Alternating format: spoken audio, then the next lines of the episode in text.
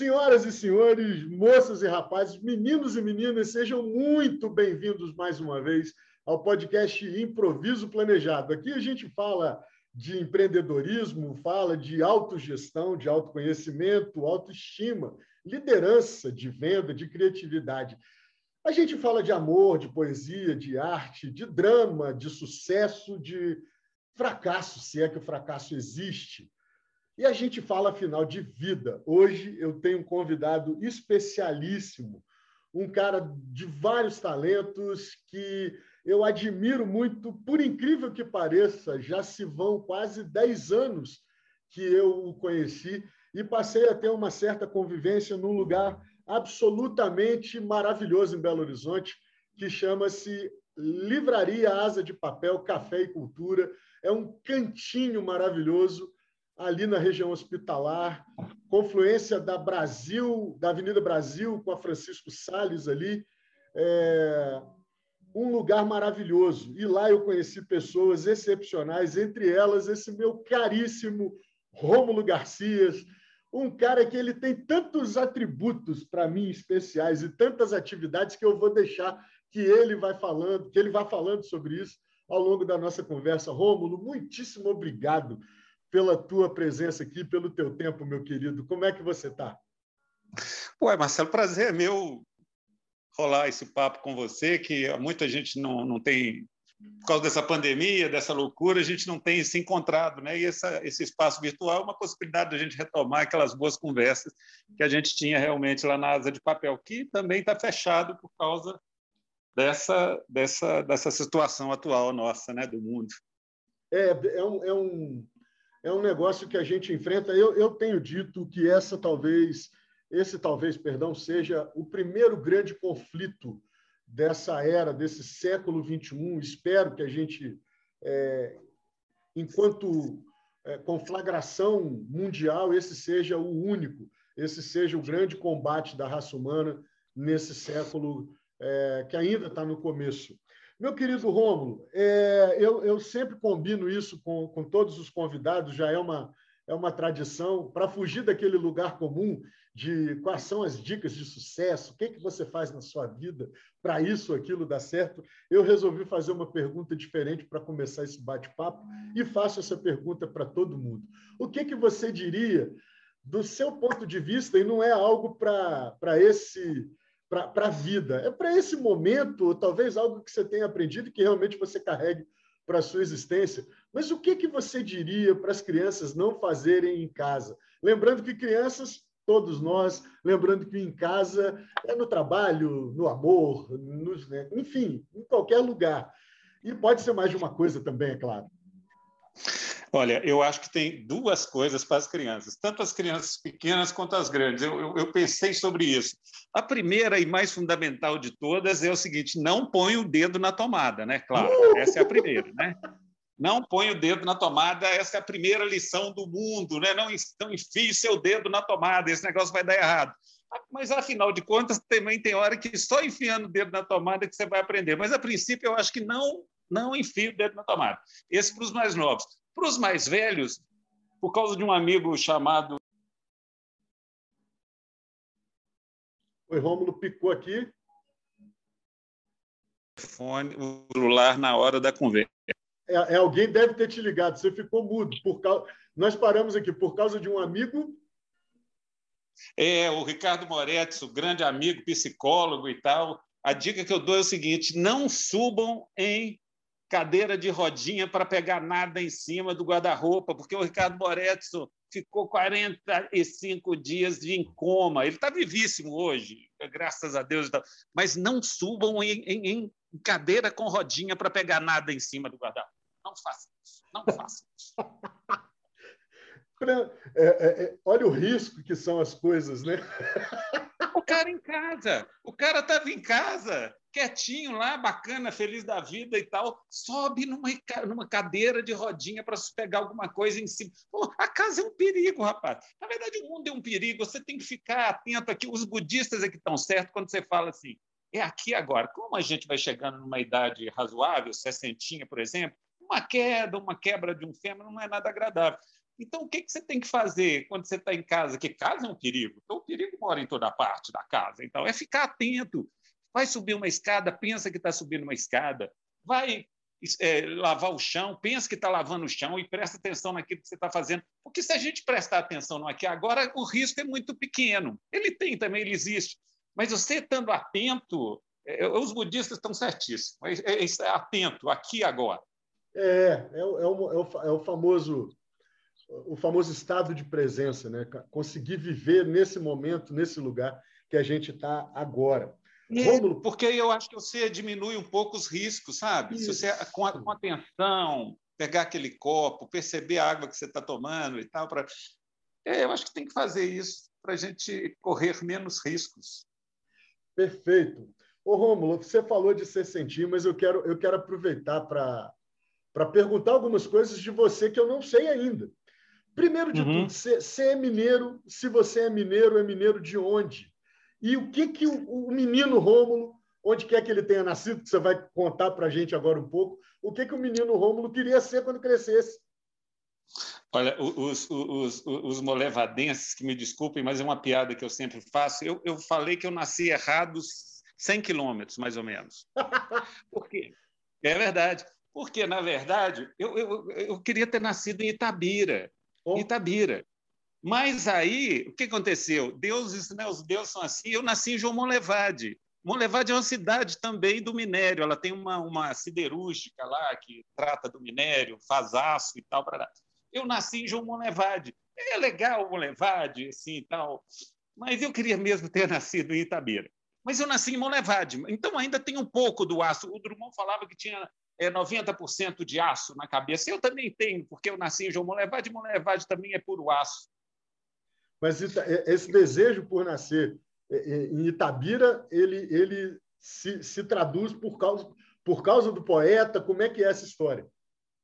É, por causa do poeta, né? Itabira, nasci em Itabira, olha que chique, na terra de, de Drummond de Andrade.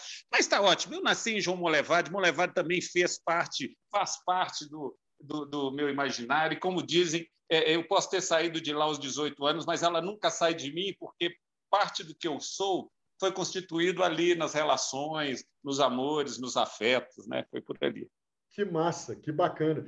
E, e esse menino que sai de Molevade, né, até, até os 18, antes do 18, o que, que passou pela sua cabeça de você querer ser quando crescesse? Assim, vou chegar no momento tal da minha vida, você tal coisa. Quais foram as coisas que, que foram passando pela sua cabeça ao longo da, da, infância, vindo da adolescência e por aí é, vai? Essas coisas são engraçadas, porque, por exemplo, eu sempre falo com um amigo meu, assim, a gente brinca sempre.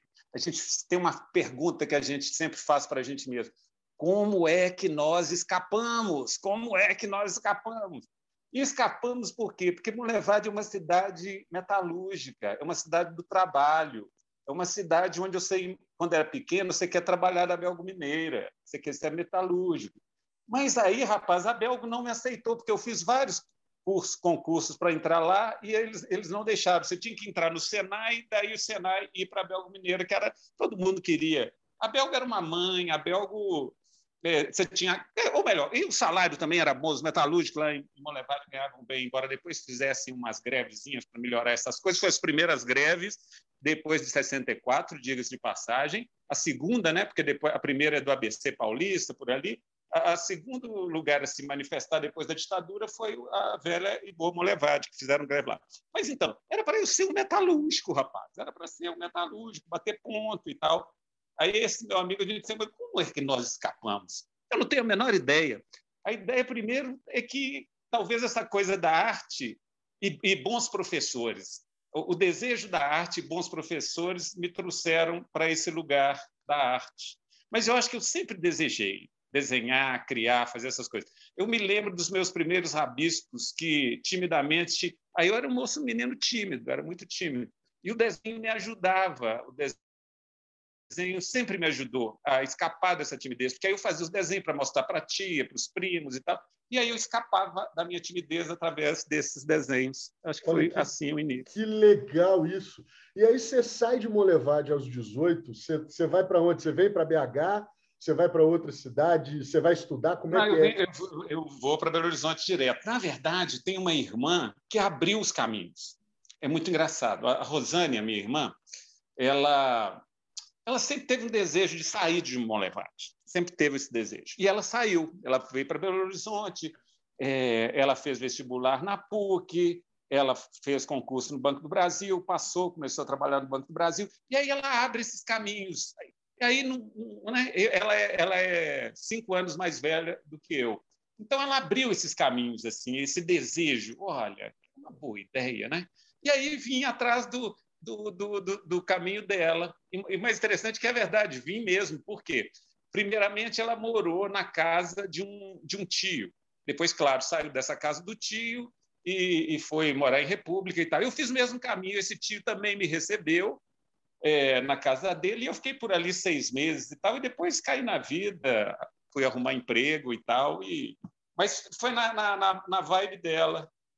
Que, que, que, interessante. E quando você, quando você vem para cá, você chega a, a, a ir para o mercado de trabalho, para muita gente, é, isso, isso é, é diferente hoje em dia. É, a gente tinha acesso a trabalho de fato, mesmo sendo extremamente jovem. Né? É, é, isso, uma, isso é, uma, uma diferença brutal para hoje em dia.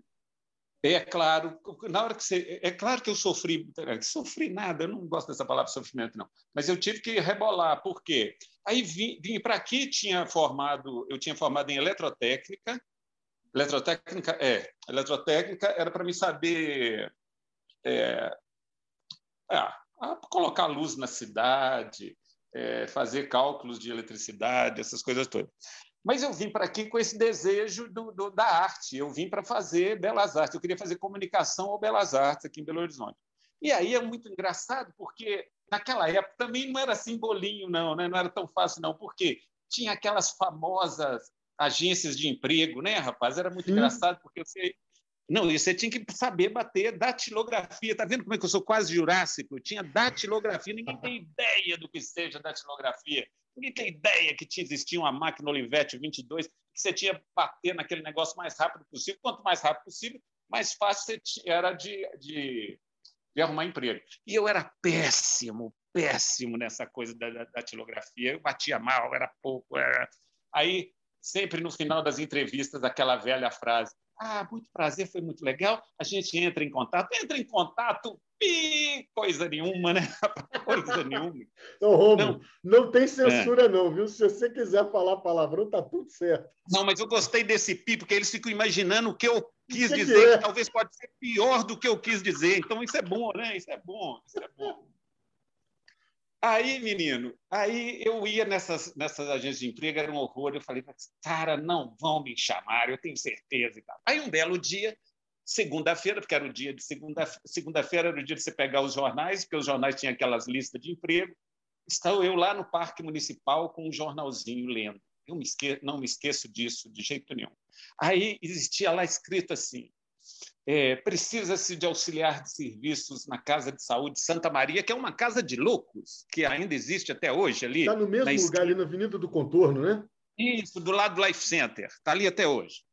Casa de Saúde Santa Maria. Ah, e, e, e, e o recadinho falava assim: é, conversar com a Regina. Rapaz, me deu uma luz e falei assim: conversar é uma coisa que eu sei fazer.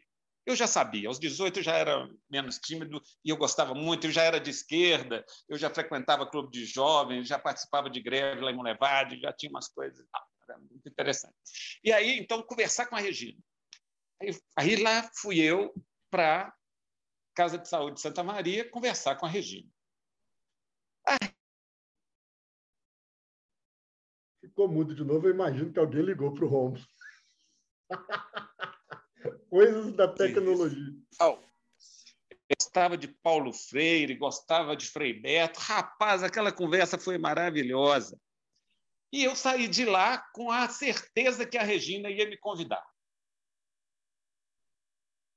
Alô, câmbio? Oi, estamos aqui, estamos aqui. Ô, Rômulo, ah, é eu... na, hora, na hora que você Oi. falou, na hora que você falou é, conversar, eu já sabia, então uhum. vai ser mais fácil é, até você chegar, depois disso, até você chegar no Frei Beto, no Paulo Freire, deu um, um deu um mudo aqui. Eu não sei se alguém te ligou. Mas é só é, recapitular isso para a gente retomar aqui, está tudo certo. Ligou. Então, já, eu já sabia. A Regina, então, era uma esquerdona, gostava de Paulo Freire, gostava de, de, de Frei Beto e tal, e nossa conversa foi ótima. E tal. Eu saí de lá com a certeza de que eu estaria contratado pela Regina. O que é verdade, porque dez dias depois o povo do, do hospital me liga, seu Rômulo, o senhor foi aprovado. Que alegria, né, rapaz? Porque Uai, eu precisava pagar minhas contas. Meu pai tinha uma grana e tal, mas não era muito. Eu precisava bancar minhas coisas aqui, meu pré-vestibular e tal, né? É claro que todo final de semana eu voltava para casa de mãe. Mãe, mãe é uma santa. A gente chegava lá com as roupas que a gente trazia. Ela lavava aquela roupa toda no sábado e no domingo. No domingo, na, na segunda, a gente já tava, eu já voltava com a roupa toda lavadinha. E me lembro ainda que é uma coisa poética, bonita. Minha mãe está com 90 anos. Ela, ah, tinha, uma, tinha uma rua né, onde eu ia para a rodoviária, até eu sumir na curva, ela ficava lá me olhando e me dando tchau. Cara, que legal! Era uma, era uma coisa do afeto, né? Um, um ser amado vai pela vida com mais tranquilidade, né, cara? Que bonito isso. É. Então, aí eu fui trabalhar na Casa de Saúde de Santa Maria, onde eu descobri que Molevade exportava doidos, porque tinha muita gente de Molevade presa naquele manicômio. Caramba! É, eu, eu, trabalhava lá com os doidos, cara, era divertido, porque aí eu trabalhava no serviço social, o que, que eu tinha que fazer? Subir nos andares para anotar os pedidos dos doidos, para dos, né, doido, hoje não sei se pode falar politicamente correto, doido, com sofrimento mental, mas na época era doido mesmo. Hoje é sofrimento mental, na época era doido e tal. Mas, enfim, com o pessoal do sofrimento mental, para ficar politicamente correto, eu anotava os pedidos deles e tal e depois ligava, é, porque tinha telefone naquela época, telefone fixo, né? Telefone fixo. As pessoas não tinham celular naquela época. Então, eu tinha que ligar para a família, ah, manda um cigarro, manda um sabonete, manda roupa e tal. Aí eu entrava em contato com a família do, da turma. Isso, isso, e... essa, essa, isso era uma ponte, literalmente, é. entre, entre a sanidade, talvez, né, e aqueles que estavam lá no, no, no internamento. E e isso também te dava uma dimensão, imagino, Rômulo, é, de quem estava interessado no cuidado ou de quem estava se livrando de um embrulho de manga. Tá se comparando. Não, e mais que isso, e mais que isso, né? Por exemplo, às vezes menino preso preso lá porque a mãe descobriu que fumava maconha e internava no meio daqueles doidinhos todos lá, entendeu? Que loucura. Então você tinha isso lá, cara. Era uma, era uma loucura, né? era uma loucura e não é brincadeira, né? Eu trabalhei nesse hospital um ano. Eu trabalhei nesse hospital um ano lá. Foi, muito, foi, foi uma experiência interessante. Assim, tanto que depois, depois que eu viro artista e tal, é muito engraçado essas coincidências, né? Eu acho que quem que fala de sincronicidade é o, é o Jung. É o Jung, Jung, Jung. Por quê? Porque depois eu vou participar da luta antimanicomial. E eu fiquei uns 10 anos fazendo os cartazes da luta antimanicomial com aqueles desfiles que saem no dia 18 de maio. Grande parte daquele material. coisa, bicho! É, grande parte daquele material fui eu que fiz, eu já cheguei a fazer até samba enredo para eles. Depois eles abriram para os próprios pacientes fazerem as coisas, que foi muito legal. Mas durante muito tempo os cartazes eram todos. Tanto a primeira frase da luta a primeira frase, o primeiro cartaz da luta antimanicomial em Belo Horizonte foi uma frase criada por mim que eu já nessa época já gostava de slogan, publicidade, né? eu sempre gostei na verdade. E a, a frase era que eu guardo até hoje com muito carinho. Tem duas frases que eu fiz para eles que eu gosto muito. A primeira é não tranque, a vida transpira. Legal. É, eu gosto dessa frase, acho, acho muito legal. E uma outra, uma outra que aí essa é mais recente, que eu fiz para eles também e que eu gosto muito, em, em, cima de uma foto que eu, que eu, que eu realizei também, assim, é, como é que é a frase, rapaz? Deixa eu lembrar aqui. É, ah, me, empre, me empresta tudo que resta, que eu te devolvo sonhos de sobra. Olha isso, me empresta tudo que resta, que eu te devolvo sonhos de sobra. Que legal isso, Romo. É, que legal. legal. Mas deixa eu voltar aqui. Peraí, deixa eu voltar que a gente deu um salto no tempo aí e não tem problema. O bate-papo é interestelar. A gente entra nos buracos de minhoca, volta, enfim. Exatamente. Você fica um ano no hospital e sai do hospital para ir para outro lugar. É, para onde você foi, e aí como é, como é que entra o, o, a profissionalização da, da é, arte é, na é sua vida? Ah, nesse, que... nesse meio do caminho, nesse meio do caminho, eu já fiz vestibular para Belas Artes e passei em terceiro lugar. Que legal. Naquela época. É. E tal. Então, aí isso que é uma coisa engraçada, porque tem uma militância interessante daquele menino de Monlevade. Então, eu era muito próximo à esquerda, ao sindicalismo, essas coisas, né? Sim. Dado, dado, dado que a cidade é uma cidade metalúrgica. Então, eu já tinha contato com o povo da esquerda. E eu participava de clube de jovem, o clube de jovem mais à esquerda tinha os padres belgas que moravam em Monlevade, que a Belgo Mineira, imagina, olha que interessante, a Belgo Mineira, né, que foi lá, explorou os trabalhadores, mas a Bélgica também mandou alguns padres para lá e padres operários, que faziam a nossa cabeça também, claro, né? a visão do mundo, umas coisas interessantíssimas. Então, eu tinha contato com essa turma e tal. E quando eu vim para Belo Horizonte, eu me aproximei da turma da esquerda, que na época fazia em contagem, é, ali, na Barreiro e tal, o Jornal dos Bairros um bando doido de jornalistas criaram um jornal alternativo naquela época lá, chamada Jornal dos Bairros. Daí, rapaz, ah, sim. Então eu vim, eu queria desenhar. Eu já tinha uns desenhos iniciados, um, né, um traçozinho incipiente e tal. Aí, um belo dia, em contato com essa turma, eles fazem esse jornal, eles estavam precisando de ilustrador. E aí eu fui para a reunião da, do jornal para conhecer o jornal, para né, para ver o que, que eu poderia contribuir. Trabalho voluntário na época. Essa é uma história ótima. Por quê? Então, eu faço alguns desenhos, trabalho no Jornal de Bairros, é, tudo. Como é que chama isso? É, é de grátis, né? De grátis, vamos dizer assim. Pro bono, né? É. Como, se, como se diz esse jeito chique. Né? Trabalho pro bono, pro bono, né? O trabalho do jeito chique. É, além do mais, a gente era esquerdinha, a gente queria mudar o mundo, então a gente participando do Jornal dos Bairros, fazendo aquela coisa para as coisas da periferia e tal, né? A, luta por água, luz, asfalto e tal, né? Era eu ilustrar essas coisas. É, é, sem querer dar uma de arqueólogo, mas isso era que Vai. ano? Ah, 80, 80, 82, início dos anos 80. Cara, isso ainda era mais ou menos proibido, né? Tinha essa história assim. É, cara, o jornal. É, mas a gente já estava ali na. na já estava na beira do Figueiredo ali, já, já terminou. É, já estava sinalizada a abertura. 82 já rolou eleição para governador ali e tudo, mas ainda, ainda dava encrenca. Eu é, lembro claramente. Sinal, né? Não, e, e olha só, eu vou fazer uma coisa que se meus amigos esquerdistas me ouvirem, vão, vão assim, cara o cara ainda tinha, por mais que ele falasse que, por exemplo, que, que quem ganhava salário mínimo tinha dado um, tinha dar um tiro no coco, o, o, o, o, Figueiredo tinha muito mais decoro do que esse que nos governa hoje, né? Mas, nem, mas não, não, dá nem. Aqui, vou te falar. Eu acho que ela, eu, eu chamo de, assim, pensando como, como como milico, me atrevendo, assim, é uma vergonha para farda essa coisa que É, tá uma vergonha, é uma vergonha, é uma vergonha, é uma vergonha. O Figueiredo, não é por, então, é, então não estou lavando pano para a ditadura, não, mas o Figueiredo era muito melhor que essa porra desse cara aí, né? mas vamos deixar isso para lá. Então, era a época de Figueiredo mesmo, essa época e tal. Aí, rapaz, tem uma reunião do Jornal dos Bairros. Tem uma reunião num sábado, num sábado, pela manhã. Aí eu me arranco do centro, entrando num ônibusinho, né, e tal, o menininho tinha muito dinheiro para táxi, né, essas coisas todas, lá vou eu para o Barreiro participar da reunião. Aí participei da reunião e tal, era uma avaliação do jornal e tal, tal.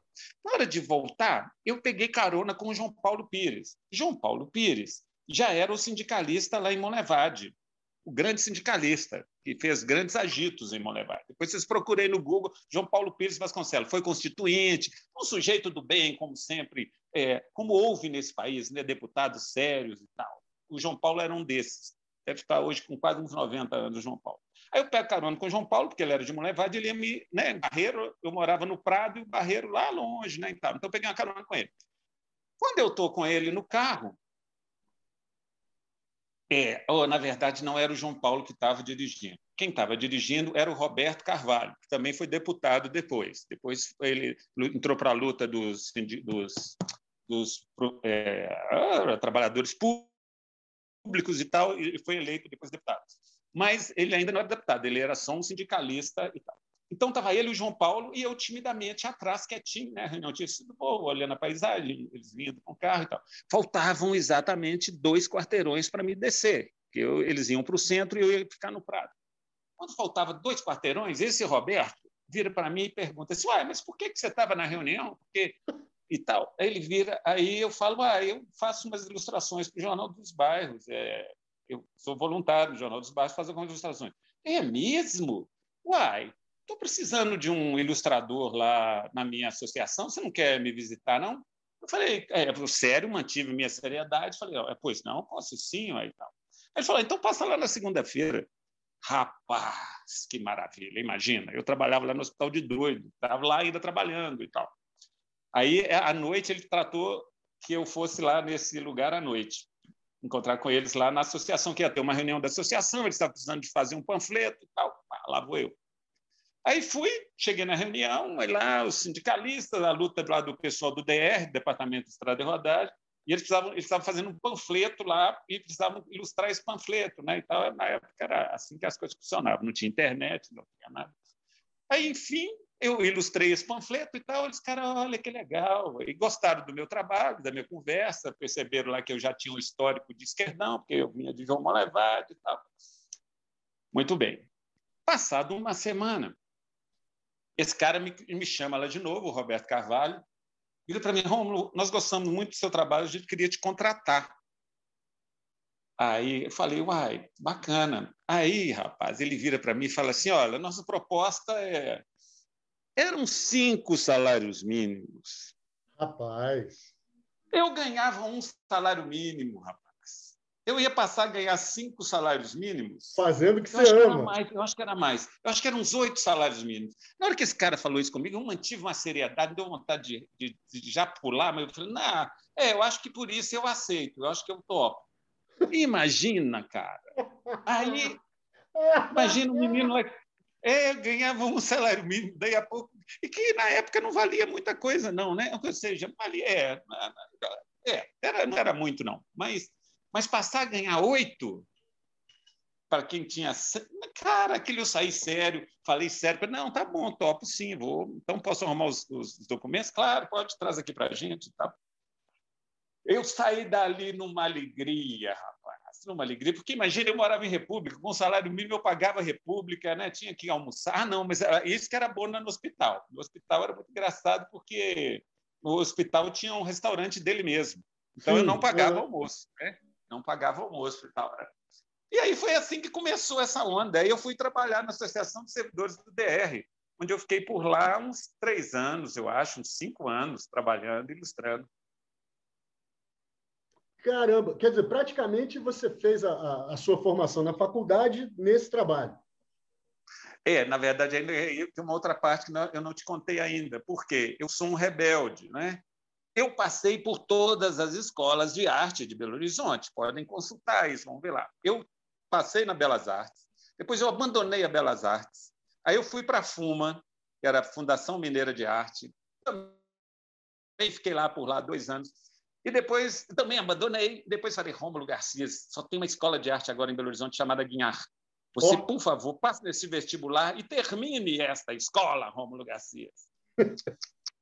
Rômulo Garcias foi para Guinhar, estudou lá também dois anos. Eu acho que eles deviam reunir a Fuma, a Guinhar e tal, reunir e me dar um diploma, entendeu? Me dar um diploma. As três deviam me dar um diploma. Eu estudei nas três, cada um dois anos em cada um. Um honoris causa aí, né?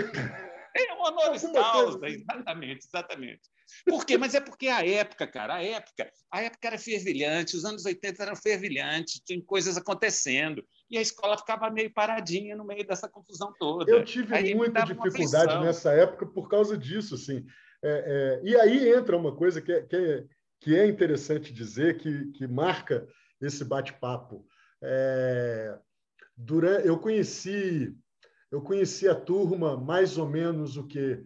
É, na verdade, eu conheci vocês na Asa de Papel ainda na Padre Rolim. Era Padre Rolim ele? Uhum. Padre isso, Rolim. Padre Rolim, isso. Padre Rolim. É, ali Padre eu tive um primeiro contato, Valdreta, a turma é muito grande, Tiago, advogado e tudo. Eu fazia implantação no, hospital, no, no, no, Instituto de Olhos de Belo Horizonte, que é ali na Padre Rolim também, só que do outro lado da, da Avenida Brasil. Aí eu retomo uhum. o contato com vocês mais ou menos. Não, não. É, é, é mais ou menos em 2011. 2011, para ser preciso, exatamente isso. Finalzinho de 2010 ali, 2011. Eu reencontro e passo a frequentar a ASA, agora é Rua Piauí, né? Isso, Ali na rua, na rua Piauí. O mais engraçado dessa história toda é que, para quem não conhece, a turma ela é muito plural.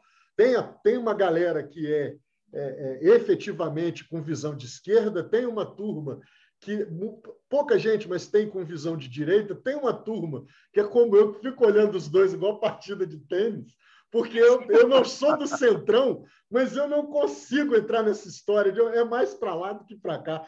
Uma vez alguém perguntou, mas como é que você consegue conviver com isso? Você faz simples.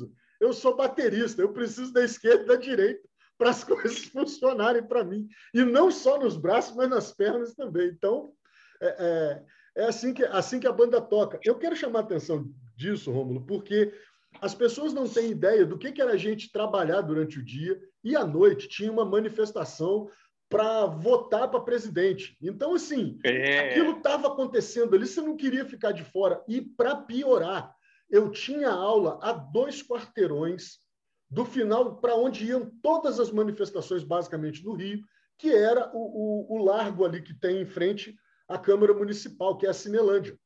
Então, uhum. a gente descia, presidente, descia, ia, ia na Presidente Vargas em direção à Candelária, normalmente encontrava na Candelária e descia aquele mar de gente até chegar na, na, na Cinelândia. Aí começava. E, e naquela época podia ter é, show. Então, assim, além da pauta, você tava, eu estava tendo aula dois quarteirões desse negócio, de repente alguém gritava assim, e agora, Caetano Veloso, como é que você fica tendo aula de trigonometria?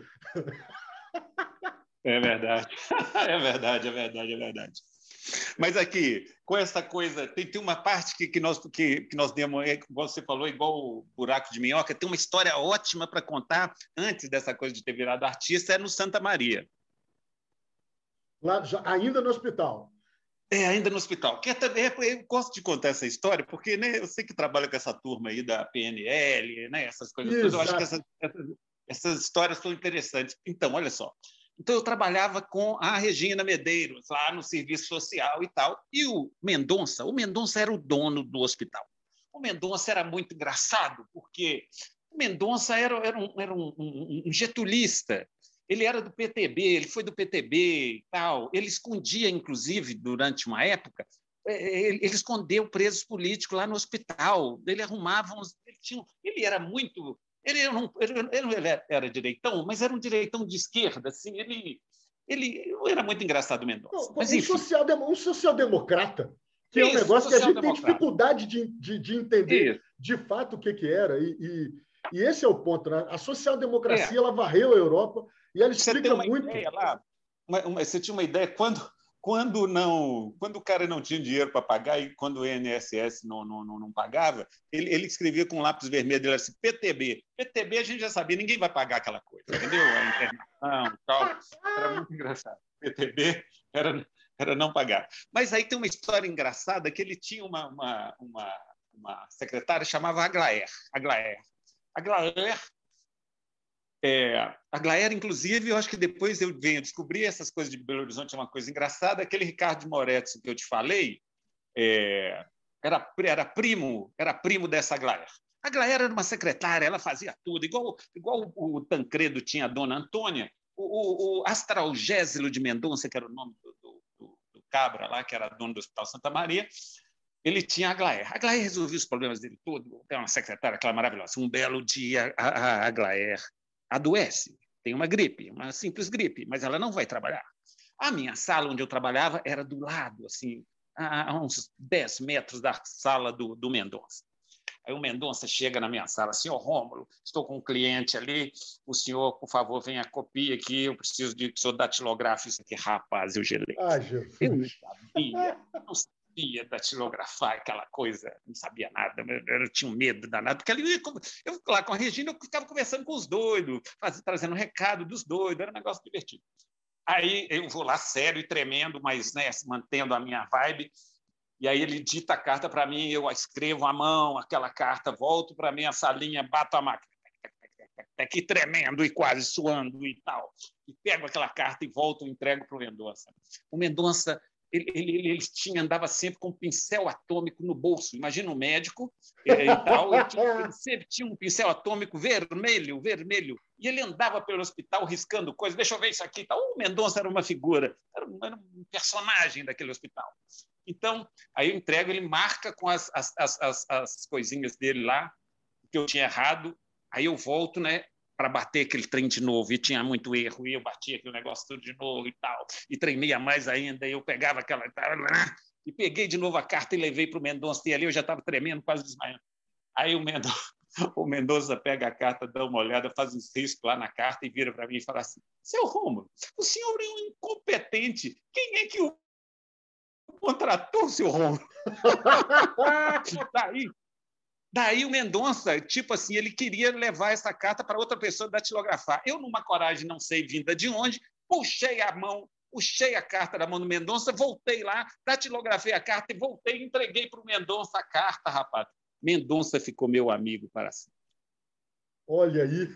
Era, era, muito engraçado. E o Mendonça era engraçado, por exemplo, eu imaginei um menino novinho lá e tal. E ele foi com a minha cara, ele gostou de eu ter desafiado o Mendonça. E e falou, oh, poxa, deixa eu terminar esse negócio e tal. Aí o Mendonça ficou meu amigo. Aí, de vez em quando, assim, eu criava coragem e falei, vou pedir um aumento desse Mendonça. Ô, Mendonça, pô, eu sou lá de Monlevado, eu estou trabalhando aqui, estudando, preciso de um aumento. É, por exemplo, se você ganhava 600 reais, então aí você vai lá pedir um aumento. Mendonça, Mendonça, não, seu Romo, sabe como é que isso é difícil e tal. Mas ele pegava metade, 300 reais, e te dava, seu Romo, aqui, eu vou te ajudar aqui um pouquinho. o Mendonça era um, o Mendonça era um sujeito divertido, rapaz. Mas assim, aí depois eu saí de lá, eu saí de lá, mas eu mantive amigos lá, as relações com as pessoas, então de vez em quando eu visitava. Uma vez eu fui lá visitar o Mendonça, aí já tinha dois anos que eu tava, não estava. Seu Rômulo, o senhor saiu daqui, o senhor emagreceu, o senhor precisa voltar a trabalhar aqui. ai, ai, ai, ai. Que história. Cara, Ô, Romulo, esse é o segundo austragésimo ou austragésimo que eu tomo conhecimento na minha vida. Porque o primeiro até então era o Ataíde.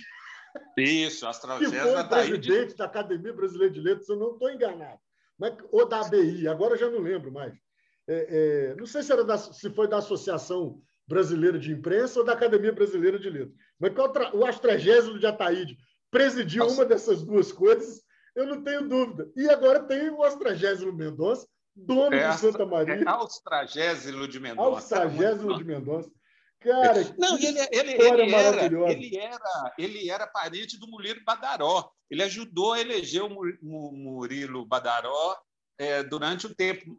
Para quem não sabe, Murilo foi um político mineiro importante. Importante assim, era, era uma raposa, não era uma raposa o Murilo Badaró, que já deve estar fora do combinado, imagino. É, eu, eu, eu, eu, também acredito, mas Murilo Badaró, é, é, ele foi tão, foi tão famoso que no Rio a gente já sabia dele lá. é, ele era, ele era do PSDB, do PS, é, PS como é que é? PDS. PDS, pô, né? PDS, PDS, da Arena. PDS, direitaço, Arena, Arena total. Eu lembro, lembro é, muito então, aí, aí, rapaz, essa conversa nossa não acaba nunca. Onde que nós estamos? Qual o tempo que falta? Não, não tem. Aqui, ô, ô Rômulo, a, o tempo ele é seu. Quando a hora que você falar, Marcelo, preciso ir, a conversa acaba. Tá? É, é assim Entendi. que funciona. Porque aí nós, nós, nós fomos para frente e voltamos. Isso. Ou seja, depois eu fui. Eu saí, fui trabalhar na, na, na na Associação Servidores do DR. Depois o povo da UT me viu e gostou também. Então eu fazia, olha só, e eu trabalhava, eu conseguia lá nesse NASDER trabalhar meio horário, porque eu, era era era era, era uma, um, pedido que eu fiz que eu queria trabalhar meio horário, que eu, eu estudava, né? Eu uhum. estudava na Belas Artes, então precisava horário.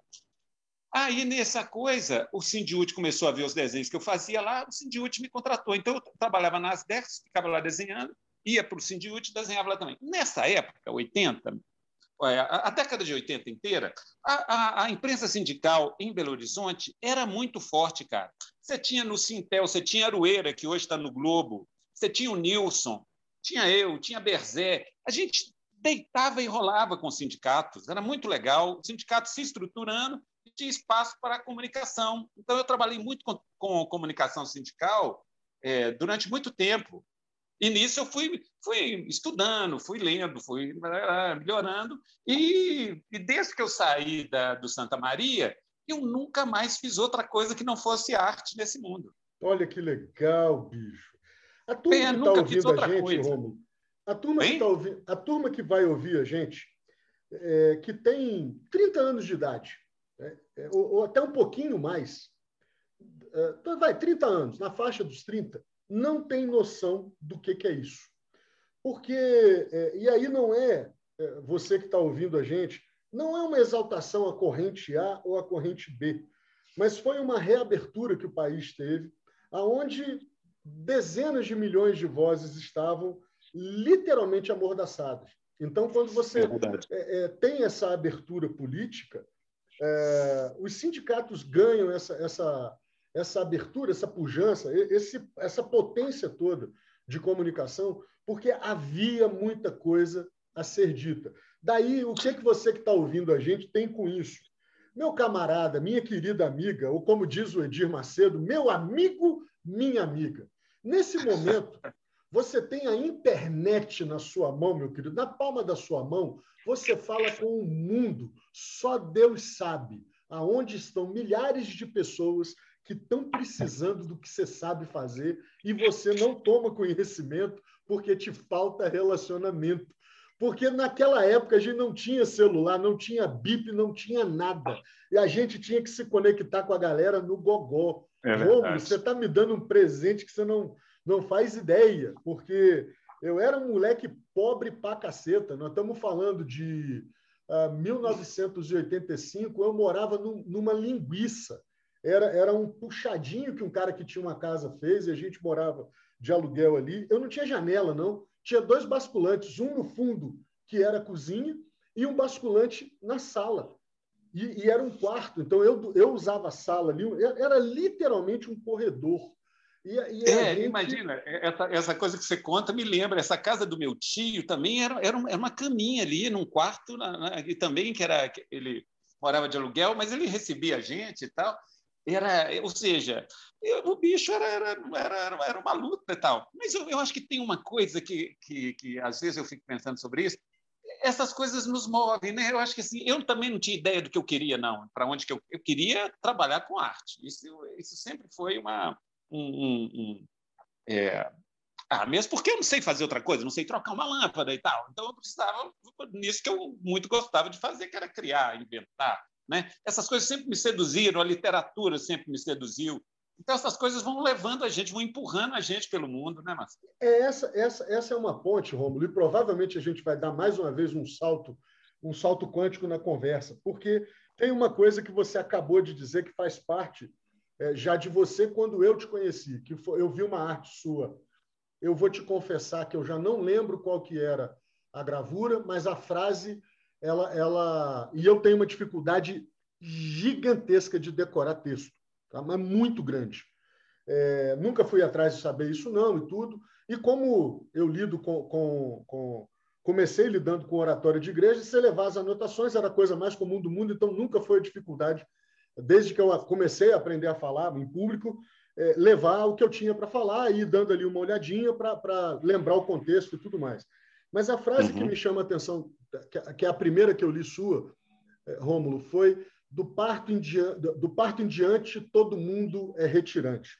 É, a pergunta aqui é como, como é que a literatura ela entra na tua vida e em que momento você funde a criação de textos com a criação artística do traço, do, do, da, da, da, ilustração, do, dos desenhos e tudo mais?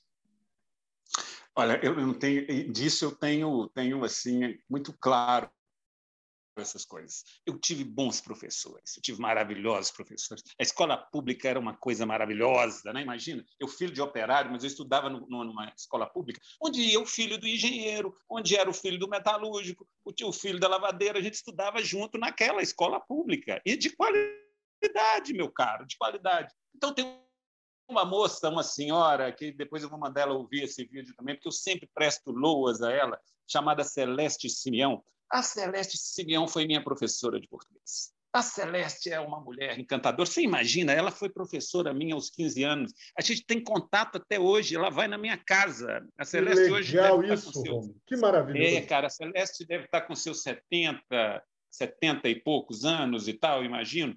E nós temos contato até hoje. É claro que também porque ela era uma mulher de esquerda, ela foi candidata a prefeita lá em Monlevade pelo PT e tal. Mas, antes de tudo, e fora PT, essas, não, fora PT que eu estou falando assim, além do PT, ela é uma mulher de esquerda com uma visão do mundo é, sobre. Ela já falava de ecologia lá naquela época, a Bel mineira que poluía tudo, ela já falava sobre isso. E aí nos apresenta Guimarães Rosa, nos apresenta Mário Palmério e tal. Essas coisas. E aí a literatura entra na minha vida desta forma. Eu sou um apaixonado. Eu tenho dúvidas se eu sou alguém que escreve, que desenha. É, como é que é? É um, desenho, um, um desenhista que escreve um cara que escreve e desenha. Eu sempre fico em dúvida sobre isso, mas essas duas coisas elas, elas me atravessam, a literatura me atravessa. Eu não saberia, é, porque desenhar só não basta, né? Não, não, né? Desenhar, todo mundo pode desenhar. Mas é o conteúdo, é, é, é, é o roteiro, né? as ideias que estão por trás do desenho. Né? Eu tenho, uma, eu tenho uma, uma, uma, uma dívida com o Enfio muito grande, porque eu era um menino novo e, aí, trabalhando lá na Asder, pego meus desenhos, mando para o Enfio e ele, e ele, ele me dá uma resposta que um belo dia ainda vou te mostrar essa carta dele, é uma coisa maravilhosa. E ele falava sobre isso, leia, veja os clássicos, veja quem já fez humor, quem não fez, leia os clássicos. Ou seja, você tem que ter essa coisa para né? Criar, criar não é uma, uma, uma, coisa que baixa de manhã. Não, meu querido. Se você não tiver estofo, eu gosto dessa palavra, estofo, se você não tiver conteúdo, você não chega a lugar nenhum, não, né? Eu estou aqui é, muito emocionado por essa referência, Romulo, por esse presente. Eu, era uma das tantas histórias suas que eu não conhecia, mas para a audiência ter uma ideia, você que está ouvindo a gente não sabe, assim, o Enfio, sem nenhuma é, sem nenhum exagero, em termos de cartoon, naquele tempo, ele era tipo o Bonovox do negócio. Assim. Não era um Roberto é, Carlos, não. Seu é cara era conhecido é. é. Ele é um mundialmente. cartoon, né, cara? Exatamente. É ele, ele só não foi um cara assim, bilhardário e tudo mais, porque, como infelizmente ainda é uma, uma, uma problemática no Brasil, as coisas não se completavam. Ele tinha respeito político de todos, todos os lados, é. inclusive. É, é, é de uma genialidade. É, mas ele também traço... fez uma opção também, por exemplo, teve momentos que ele podia ter transformado aqueles personagens todos em comércio. Ele não topou essa vibe pois também. Pois é, né? mas é, é o que eu te digo, Rômulo. Talvez se a, se a gente tivesse a complementaridade, por exemplo, que os americanos têm de fundir desde sempre é, as mídias com animação e tudo, com outras pessoas roteirizando e ele talvez licenciando alguma coisa, ele, ele, é ele teria esse estrelato ainda que por tabela, como aconteceu com, com, com o Schultz, criador do, do Snoopy, né, que deu liberdade criativa para o. É, porque, mas também você vê do outro lado, aí, por exemplo, né? São duas, dois viés. Por exemplo, o Quino também não morreu rico, riquíssimo. Devia ter morrido. Devia ter morrido riquíssimo, né? O Quino da Mafalda. Sim, verdade, verdade. Né?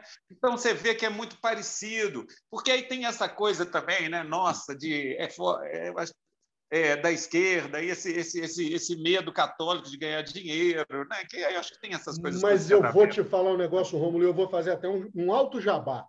Eu entrevistei um rapaz chamado Misha Menezes e o não façam isso em casa deles, dele, foi crianças não tenham medo do dinheiro. Vale, é, a pena, é. vale a pena escutar, porque ele vai falando de uma trajetória, é um jovem rapaz criado na igreja, é, e aí tem algumas coisas que eu não vou dar spoiler até para não estragar, né? melhor, melhor a galera ouvir. É surpreendente como ele usa a internet a favor dele, e tem essa uhum. pegada, evidentemente, capitalista em cima do trabalho dele, mas não é ideológica, e não é uma problematização para ele ter uhum. é, é, a coisa. Tem uma família humilde, ele ajuda muita gente e tal, mas essa é uma, é uma. Você toca num ponto é, que ainda é não só cultural, ideológico, e eu diria também, de certa forma, religioso. É, como assim, é pecado ser próspero. É, é. O raio, a gente não acredita. A gente vive porque tem essa culpa, porque a gente vive num país onde as coisas podiam ter sido distribuídas melhor, né? Onde, onde, onde a saúde, a educação, essas coisas fossem uma, uma, preocupação maior e tal, e ela não é. E aí eu acho que fica essa culpa cristã, assim, que é, mas nós temos que resolver essa parada mesmo. Pois é, era o que eu ia justamente evocar aqui. Às vezes a gente não acredita em Deus, assim, do ponto de vista da fé, mas não sai da cabeça aquela frase de que é mais fácil o rico passar pelo buraco da agulha, o camelo passar pelo buraco da agulha é. do que o rico entrar no, no, reino dos céus. Então, eu não é. sei se é o medo preventivo do inferno, enfim, mas vamos, prossigamos. Você tem uma carta do Enfio falando é, é, do Nossa. seu trabalho. É maravilhosa a carta que ele fala sobre, sobre, sobre criar e tal. Ele fala assim: não fique debaixo do guarda-chuva do, do já conhecido, nós temos mil anos de civilização, não dá para usar 0,1%. Ou isso ou nada. Um baita abraço do Manifio. A carta é maravilhosa, a carta é um, um trem fantástico, um belo dia ainda. Eu te mostro, e, eu, e você poderia lê-la num podcast desse seu, assim, que ia ser um negócio muito legal para as pessoas, porque funciona não só para quem cria, mas é para o mundo em geral. Mas com o maior forma. prazer, mas, Romulo. Pode me remetê-la, por favor, que eu, eu vou, vou fazer isso com o maior prazer, com o maior honra. É uma carta é uma carta maravilhosa. Mas, assim, aí voltando, né, que essa frase, que aí, por isso que nós fomos para longe, que a gente vai abrindo gaveta e fecha, é, é, do parto em diante, todo mundo é retirante. Eu adoro essa frase, eu acho ela assim, uma síntese minha da minha poesia, das coisas que eu gosto e tal. Não é? Eu gosto dessa frase, ela tem uma verdade filosófica, né? Sim, muito profunda, por sinal. Todo mundo é retirante, nós estamos indo embora. Cada dia nós estamos indo embora, né? Cada dia. Estamos chegando também. Cada dia nós estamos chegando. Estamos chegando. Mas também nós estamos indo embora. Tem duas. Tem, eu, eu, gosto das coisas miúdas, né? Isso é miúdas que eu falo pequenas, é, por causa da publicidade. Eu trabalhei muito com campanha política, muito com, com, com campanhas de produto e tal, então tinha que é, inventar frases curtas, né? os, os, famosos slogans e tal. Então eu tenho um vício e a minha poesia é carregada desse, dessa coisa pequena da síntese. Tem uma outra que é parecida com essa, que eu adoro, que eu, eu tento achar a síntese. Na verdade, essa é anterior a essa. Essa aí, do parto em diante, todo mundo é retirante, ela é posterior a essa. A outra é assim: amores eu acumulo no espaço que há entre o útero e o túmulo. Uau! Caraca, é. que porrada, bicho. Isso, é, deveria, isso, disso, né? isso deveria ser muito exibido no dia 2 de novembro, cara, para muita gente é, sair de lá é, e voltar para para praticar o que você acabou de falar. Bicho, fala isso é. de novo, Rômulo, por favor. É isso, é bonito. Eu gosto, gosto profundamente dessas duas frases. Da primeira, a outra, né? E, então, amores eu acumulo no espaço que há entre o útero e o túmulo. Que maravilhoso! É, eu adoro essa frase. Que maravilha! Você me dá permissão de eu gravar uma pequena reflexão sobre ela amanhã? Fica à vontade, meu amigo. Puxa vida, cara. Estou aqui profundamente emocionado. Que lição, que coisa, coisa fantástica. Inclusive, até para divulgar esse papo aqui. Que coisa maravilhosa. Ô, Rômulo, e aí eu quero, eu quero, eu, eu quero te fazer essa pergunta. É, nós já estamos aqui há quase uma hora e tal, né? Cara, não tem ideia, não. Mas aqui, a hora, a hora que você precisar. É, é, ah, não, aí, olha só, nós temos. Eu estou vendo aqui, são 17 e 16, nós começamos isso às, às, às. São 15, são 17 e 16. Tem uma hora e 16 minutos de prosa aqui. Não, podemos conversar mais um pouquinho. Tá bom, então vamos que vamos. Ô, Rômulo, como é que entra, como é que entra essa parte quando você fala da publicidade?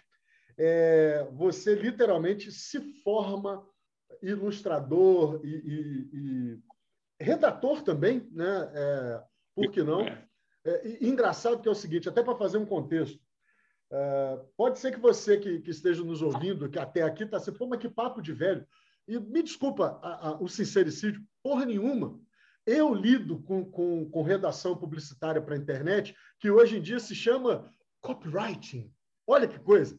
Então, nós estamos falando aqui que o Rômulo é um exímio desenvolvedor de headline na linguagem atual, que é aquela frase de impacto que você bate o olho numa, numa, numa ilustração, numa, numa, num post hoje, né, que se fala de story ou, ou do feed do Instagram, enfim, ou uma thumb, que é a capa do, dos vídeos de, de YouTube.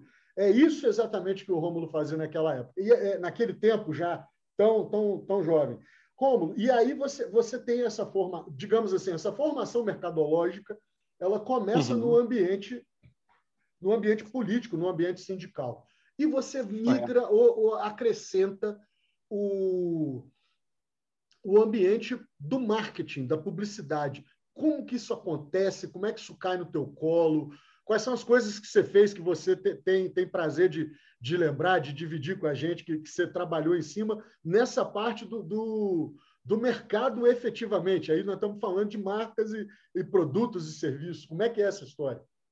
É, eu sempre fiquei muito próximo mesmo dessa, dessa coisa mais social, né? mas é, mas eu trabalhei em campanha, por exemplo, e aí vinham as campanhas políticas. Eu trabalhei o PT naquela época, começou a contratar umas agências. Eu, eu trabalhava, comecei a trabalhar junto com as, com as, com as agências. A Faria foi uma das agências onde eu trabalhei e tal. E aí eu ficava próximo desse. Na verdade, eu sempre mantive essa, essa coisa mais social e política. Mas eu via essa turma do marketing, né? dessa construção do, do, do produto, do, do, que, na verdade, uma campanha política não se difere muito de uma campanha de mercado. Concordo né? com você, produto, concordo com você.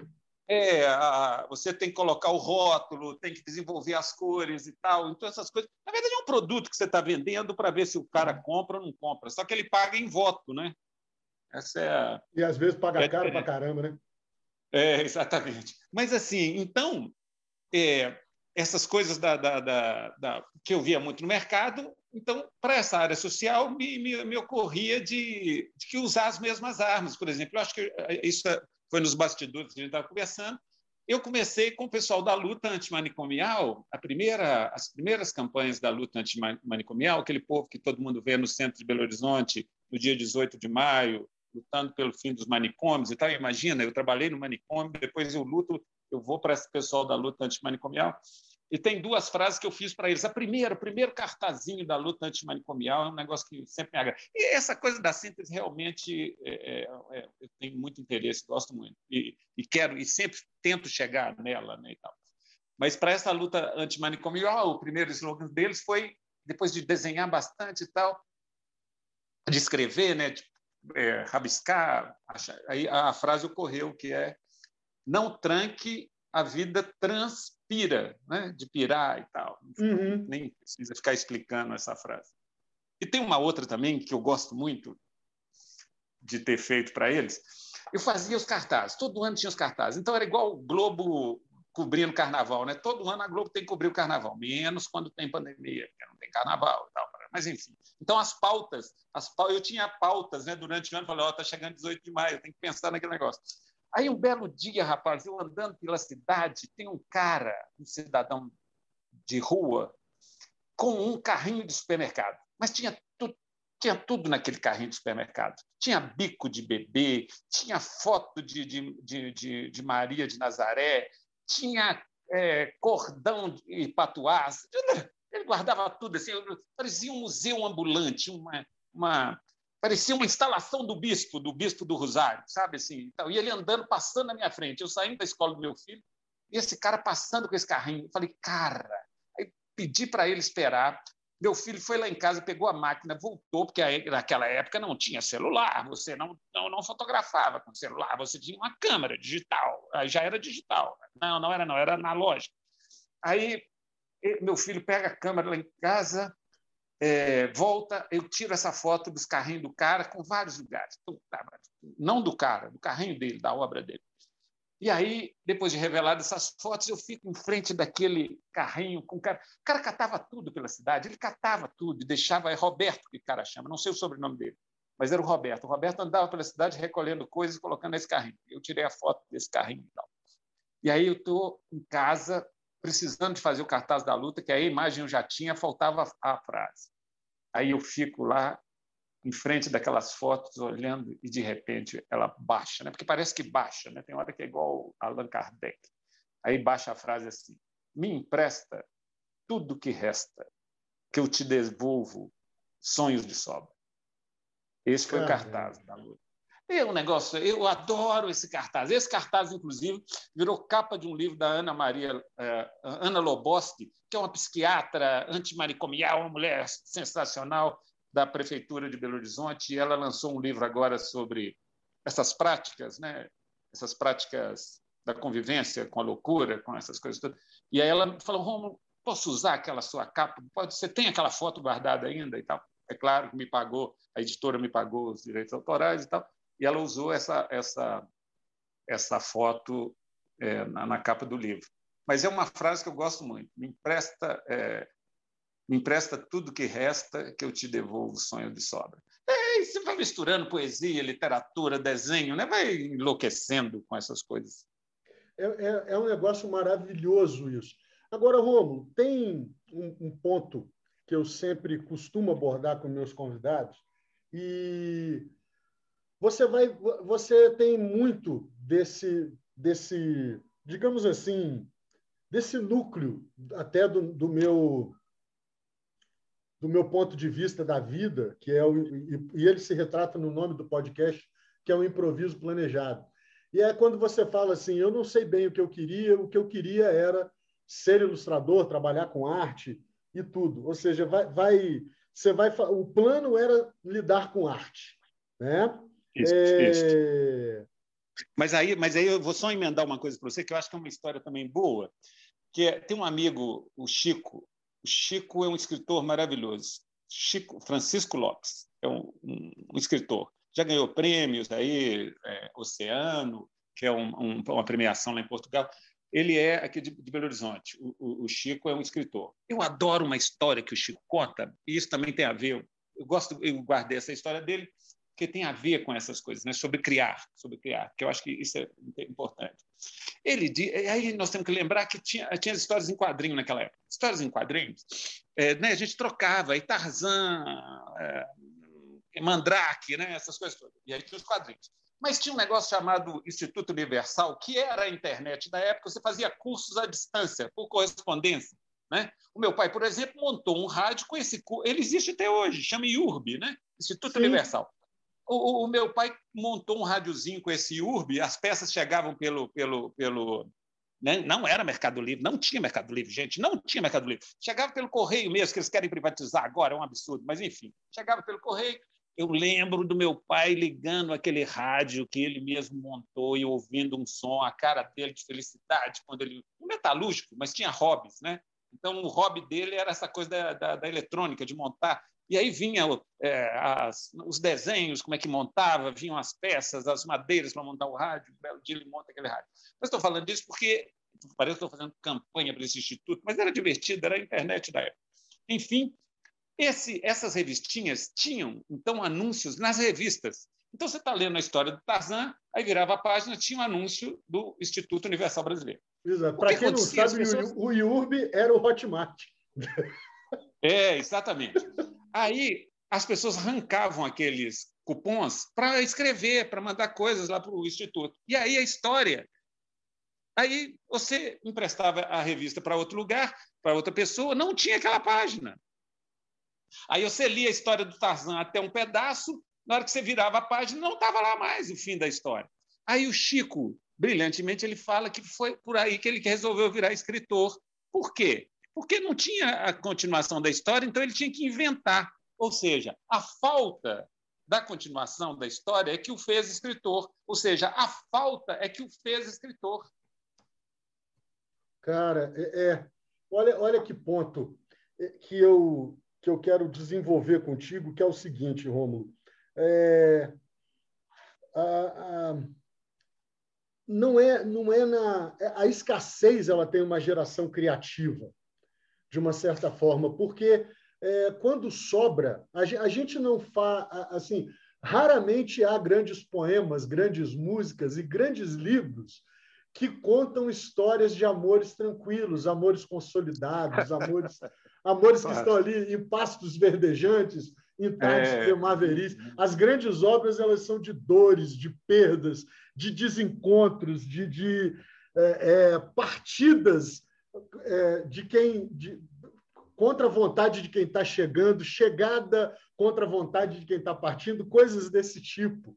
E, e, isso acaba dando, por incrível que pareça, sentido para a vida. E aí eu quero te fazer uma pergunta, meu caro, de autoconhecimento e de gestão sobre ou liderança sobre si mesmo. É, óbvio que a criatividade vem dessas observações e inspirações e não necessariamente do seu próprio sofrimento. Mas como é que é gerir a criatividade, é, gerir a inspiração ou, ou descobrir que ela pode ser buscada, ela pode ou não? Quando você pensa é, na gestão da criatividade, Rômulo, depois desse tempo de carreira, uma carreira muito bonita, o que, que você fala para nós a respeito exatamente disso? Assim? Como que você aprendeu a lidar com a, com, com a criatividade e nós também fazer xamanismo de invocar esse treco, não estou falando disso, não. Mas como é que você aprendeu a lidar com ela e se alimentar de alguma forma para que você se mantenha, se não inspirado, pelo menos aberto para que ela chegue? É, os budistas falam uma coisa muito interessante, né? Você tem que exercitar, exercitar, exercitar, exercitar, para que um dia que você não precise mais, né? Uhum. Hoje, por exemplo, aos 60 anos, cara, como que como que é fácil? Sabe, fácil. Mas sabe por que, que é fácil? É porque tem uma, uma bagagem atrás, tem os livros lidos, tem os papos com os amigos, tem os cinemas assistidos, as peças de teatro, essas coisas todas que vão que vão, né, que vão, que você vai atravessando, que você vai passando pela vida, essas coisas vão te dando é, substância. Você sabe aonde recorrer, né? Na hora que alguém te pede um trabalho, na hora que pede uma ilustração de um livro, você tem referências, né? Um artista é um sujeito é, preenchido de referências, guardadas em algum canto da mente.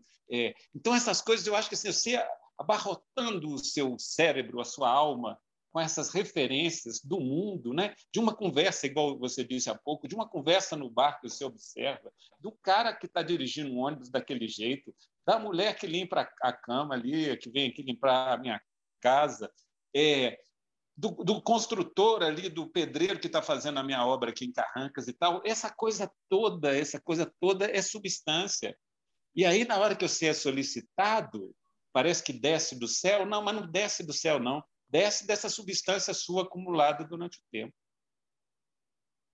Isso, isso é, um, isso é uma, uma dádiva e mostra muito é, para nós, todos nós, aonde, aonde a gente esquece hoje de, de, de buscar. E, e, e, literalmente isso faz parte da vida. Eu lido com tecnologia, muita gente. É, hoje mesmo eu tive uma sacada no trabalho eu estou com uma dificuldade no assunto de rede, que não tem nada a ver com o que a gente está falando aqui, mas do nada me veio um raio. Eu falei: peraí, se a coisa que eu preciso resolver aqui fora, ela, aqui dentro da rede interna não está funcionando, mas ela funciona na rede externa. E eu estou brigando com isso, cara, tem mais de uma semana. De repente eu paro e falei: peraí, eu conheço uma ferramenta que me faz trabalhar aqui dentro, mas eu vou é, é como se fosse uma porta do lado de fora. Baixei a ferramenta, o negócio funcionou, cara, mas tinha uma pessoa me olhando. Falou, você tá doido? Eu falei, não. Eu estou comemorando a solução de um problema aqui, que se esse negócio funcionar, eu vou ficar feliz demais. E funcionou redondo, cara. Eu falei, meu Deus do céu. Aí a, pessoa virou para mim, mas espera aí, continua com o problema. Eu falei, continua com o problema desse lado, mas eu tenho uma solução para ele aqui. E por incrível que pareça, a solução que eu tenho vai continuar deixando esse negócio muito seguro por uma série de razões que eu não expliquei para a pessoa lá, nem vou gastar essa garrafa aqui. Mas a, a, a, grande, a grande verdade, Rômulo, que eu estou lendo disso e entendendo do, do que você está me dizendo, é, é, muitas vezes a gente quer ser uma fonte de coisa nova, de uma ideia nova, e a gente esquece que para isso nós precisamos também beber das outras fontes, literalmente é, é, alimentar-se das outras fontes, não só copiando, mas reservando cada momento desse como uma experiência e, e entendendo cada marca que essas experiências vão deixando. É, tem alguém que eu não me lembro quem que disse uma frase que eu gosto muito também. O artista é antes de tudo um ladrão. Sabe? Assim, é, é uma bobagem, né? Assim, você tem Picasso, você tem eh, Da Vinci, essa turma toda, tá bom? Essa turma aí, aí é foda, essa turma também não tem jeito, porque gênios também há, né? Gênios uhum. tem. Eu, eu sou um gênio, eu sou um japonês. Eu sou um japonês, né? Por exemplo, eu tenho um amigo que ilustrou meu primeiro livro infantil. Imagina, eu não ilustrei meu primeiro livro infantil. Olha só. A Mig lançou. Por quê? Porque eu, eu, gostava tanto do texto que eu achava que as ilustrações não estavam à altura. Eu não conseguia ilustrar esse livro. Aí eu acho o Satu. O Satu é genial. Satu, porque Deus tem hora que ele acorda de manhã e fala assim: serás um ilustrador. E tal. Aí ele dá aquele. Tá, o cara vai. É verdade. Mas não, no meu caso, não, eu era um japonês, eu tinha um desejo enorme, mas eu queria aprender, então eu desenhei todo dia, eu desenho até hoje todo dia e tal. Então eu melhorei, eu melhorei, melhorei durante esse tempo todo. Ah, eu acho, né? Eu acho que eu melhorei. Eu gosto Pode muito, ser. eu gosto muito, é, Rômulo, de uma frase é, sua que é, é, simples, mas que me fez muito sentido ao, ao observar o seu trabalho.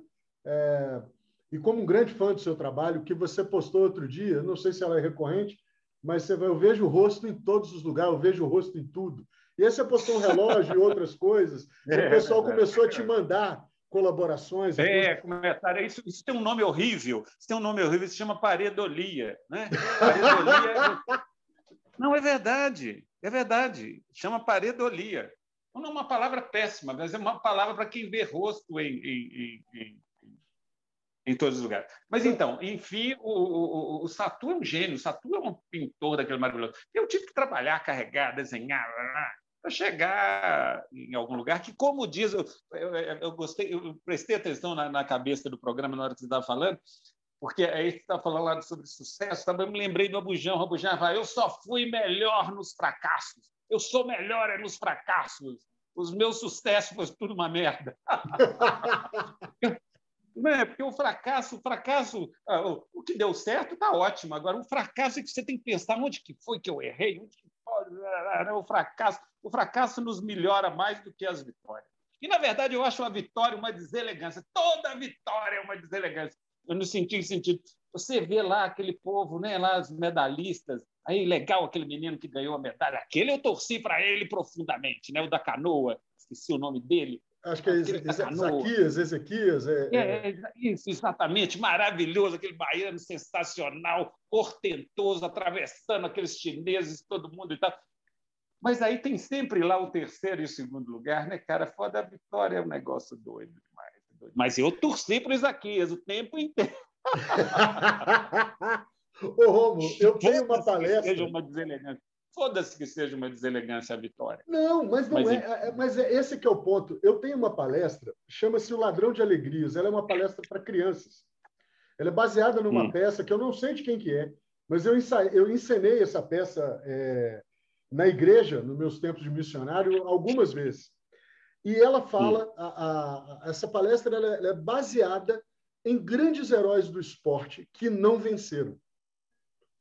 E você uhum, tem olha. assim, é, é, e é interessante a quantidade de pessoas que a gente é capaz de lembrar que não são exatamente vitoriosos no sentido de ganhar o prêmio, de ganhar o troféu, de ganhar a uhum. medalha, mas que são inesquecíveis. E as lições é de perseverança e, e, de superação ou de convivência com a dor para conseguir cumprir é, é, uma meta e tudo, e é, eu lembro que a primeira vez que eu ministrei essa palestra, a professora que me convidou falou assim: ah, a gente está inscrito numa competição e tal, que não, não é, é, é uma coisa grandiosa e tudo, mas os meninos, né, as crianças estão morrendo de medo de lá e tal. Eu falei: caramba, tá, vamos, vamos mexer nisso. E é justamente calcado nessa questão de não, não observar apenas o prêmio e a glória, da vitória. É isso mesmo.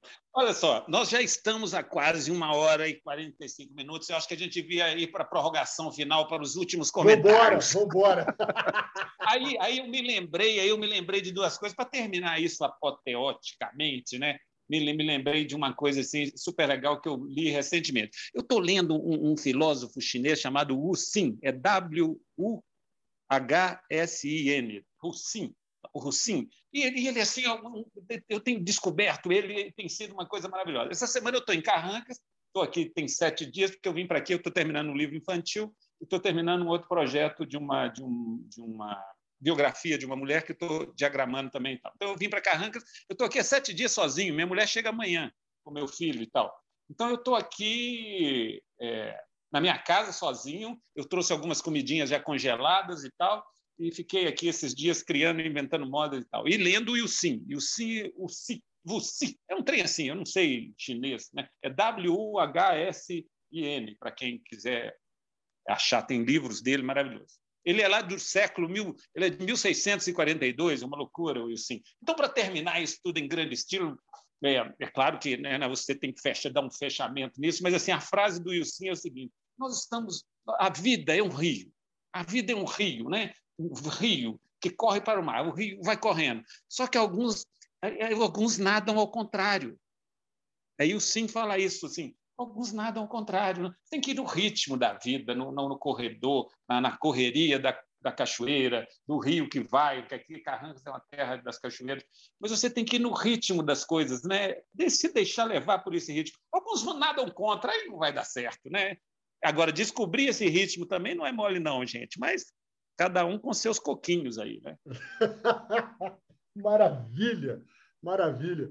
Ô, Rômulo, é, da, do ponto de vista do poeta, do escritor, do ilustrador, é, é, eu sei que é quase uma pergunta retórica, mas o que é, você consegue é, enxergar sem ah, ou tentando se livrar é, das vestes da ansiedade? O, o que que você vê daqui dois, três anos para nossa vida? Qual é a tua, como poeta, como como um cara que fala para a alma, é, o que que você espera para esse pouco tempo ali na frente? Não precisa um punhadinho de meses para frente aí. O que que é a tua esperança hoje? Olha só, é, isso, isso por falar, eu adoro realmente trabalhar com imagens, né? Ninguém vai lembrar, porque essa meninada não sabe o que é isso, mas vocês procurem aí no Google, que é o seguinte: LP. LP era, era como as coisas funcionavam. Você tinha um LP, que era uma bolacha, um furo no meio, você encaixava, tinha faixas, as faixas, as músicas tocavam desse jeito. Você esperava Caetano lançar a, a bolacha dele, esperava o Gil lançar, o, o Chico Buarque, era importantíssimo. E era LP, gente, LP, consultem aí, LP, era uma radiola, um negócio tinha um buraco no meio, em acetato e tal. E isso ficava rodando e tal. Na hora que você distraía, Estava nas duas faixas finais, meu querido, nas faixas finais. Aí eu descobri que a vida é um LP. E na hora que você vê, está nas duas faixas finais, está nas duas faixas finais. Você dá seu jeito, porque, por exemplo, eu estou com 60. Na boa hipótese, na melhor das hipóteses, eu tenho mais 20, talvez mais 25, talvez mais 30. Mas na melhor das hipóteses é 25. Né? Eu estou com 60, 85. Porque meu pai também tinha uma expressão que eu gosto muito. Ele dizia o seguinte: Olha, eu não vou viver de gorjeta. O que, que eles falavam? O que, que traduzindo para a meninada? É, viver de gorjeta, né? Alguém tem que tomar conta de você, trocando sua fralda. Meu pai, ele radicalizou, porque ele foi embora aos 60, de um ataque cardíaco, ele radicalizou. Mas ele não queria viver desse jeito, dependendo de alguém. Falou, não, não, quando eu estiver dependendo de alguém, eu quero ir embora. Eu também, eu também. Na hora que, né? É, hum, é, é, inclusive o seguinte, enquanto eu estiver olhando ainda, a, a, a, né, usar essa palavra, que coisa feia, Romulo, para terminar uma entrevista, enquanto eu estiver olhando a enfermeira com olhos mais desejosos, eu acho que ainda posso ficar por aqui. Mas depois que parar disso, eu quero ir embora, né? Quero ir embora, quero ir embora. Né? Então, é, é, essa coisa da, da, da, do Rio, eu não tenho a menor, a gente não tem a menor ideia do que vai ser daqui. Ah, eu não sei o que vai acontecer amanhã cedo, ainda mais daqui a três meses, três anos e tal. Mas eu acho que a vida tem um ciclo, né? Às vezes, ela, o, o, o, o velho Guimarães fala sobre isso. É, ela, o que quer de nós é coragem, né? O que a vida quer de nós é ela às vezes esquenta, às vezes esfria, é, mas o que ela quer de nós é coragem. Precisamos de coragem para atravessar esse barco para atravessar essa pandemia, para atravessar essa porra desse governo, desse, desse cidadão. E, mas depois de, de, o, o Xing, né? o Xing, o, o, os chineses têm o livro lá do Xing que fala sobre a, mutação. E é isso, a vida é uma mutação, sobe, desce, depois retorna de novo, né? É isso, o que ela quer de nós é coragem. Coragem, sigamos, né? Perfeito, meu caro. Muito, muito obrigado. Romulo, você está nas redes sociais, fala para a ah, gente isso, aí. Isso, é isso. Como é que a galera é te acha, pô? É Rômulo.garcias no Instagram, Rômulo.garcias no Instagram e Rômulo Garcias no Facebook. Eu não tenho Twitter, que eu acho aquele passarinho muito irritante, não tem Twitter. é, porque ali você tem que ficar escrevendo, vendo que o povo escreve, aqueles 30 caracteres, né? 120, não sei o quê. Né? Eu não tenho a menor paciência. Eu, eu fico bem com o Instagram e com o, o, o como é que chama? Com o Facebook. Né? Aí tem Rômulo Garcias, é, 2013, arroba gmail.com também, se você quiser mandar alguma pergunta, alguma coisa e tal. É, provavelmente eu não vou responder. Não, mentira, respondo sim e tal. E, então, é, aí estamos aí. Eu adorei essa prosa também. O dia está acabando, porque em Carrancas eu fico aqui olhando. Aqui em Carrancas eu vejo o dia. Eu acordo, vejo o dia clareando. Mentira, porque eu acordo lá para as 9 horas, o dia já está acordado há tempos para caramba, mas tem dia que eu acordo cedo. Aí eu vejo o dia clarear e vejo o dia também indo embora. Por exemplo, agora nesse horário, as luzes já vão se acabando, já vão se tornando. Eu fico olhando isso aqui da minha casa. Eu moro no alto da serra aqui. Eu fico vendo uma mantiqueira. Eu olho a mantiqueira aqui, veio passarinhos. É, e eu fico aqui olhando e o tempo vai passando e tem uma hora que vai decaindo essa luz, que é uma, uma luz maravilhosa dessas seis horas da tarde. Eu aqui no meio da assim selva de pedra tem uma nesga de janela. Eu, eu, no meio aqui da selva de pedra, tenho uma nesga de janela aqui é, e vejo um pouco do, um pouco do que é a, a serra aqui, pouquinha coisa, mas ainda assim é, é um, é um visual muito gostoso. Eu faço é, é ideia bonito, aí que né? não tem que esse né? concreto né? armado coisa... te cercando. É, essa coisa do tempo que passa, que nos atravessa. Mas uma coisa eu, eu acho maravilhoso, viver é uma dádiva mesmo é uma coisa legal, eu gosto. Maravilha. Meu querido Romulo, já fica o convite para uma segunda dose e que, que ela seja breve. Eu quero te agradecer demais. Ah, por e, esse e brevemente, segunda-feira eu volto a Belo Horizonte. É, é, segunda-feira eu volto a Belo Horizonte. Eu tenho a carta do Enfio, eu, eu te mando a cópia dela para você ver e ler aí para a sua turma. Por favor. Eles vão gostar muito. Por favor. Vou muito fazer... bem, Marcelo. Um beijo grande, meu querido. Beijo grande, meu querido. Muito, muito obrigado. Senhoras e senhores, esse foi Rômulo Garcia. Muito obrigado para você que nos ouviu. No Instagram você me acha, arroba soumarcelo.carvalho. E acha o Rômulo no Instagram também, rômulo.garcias com S. Meu querido Rômulo, aquele beijo, aquele abraço. Até a próxima. Um abraço, querido. Valeu demais. Valeu.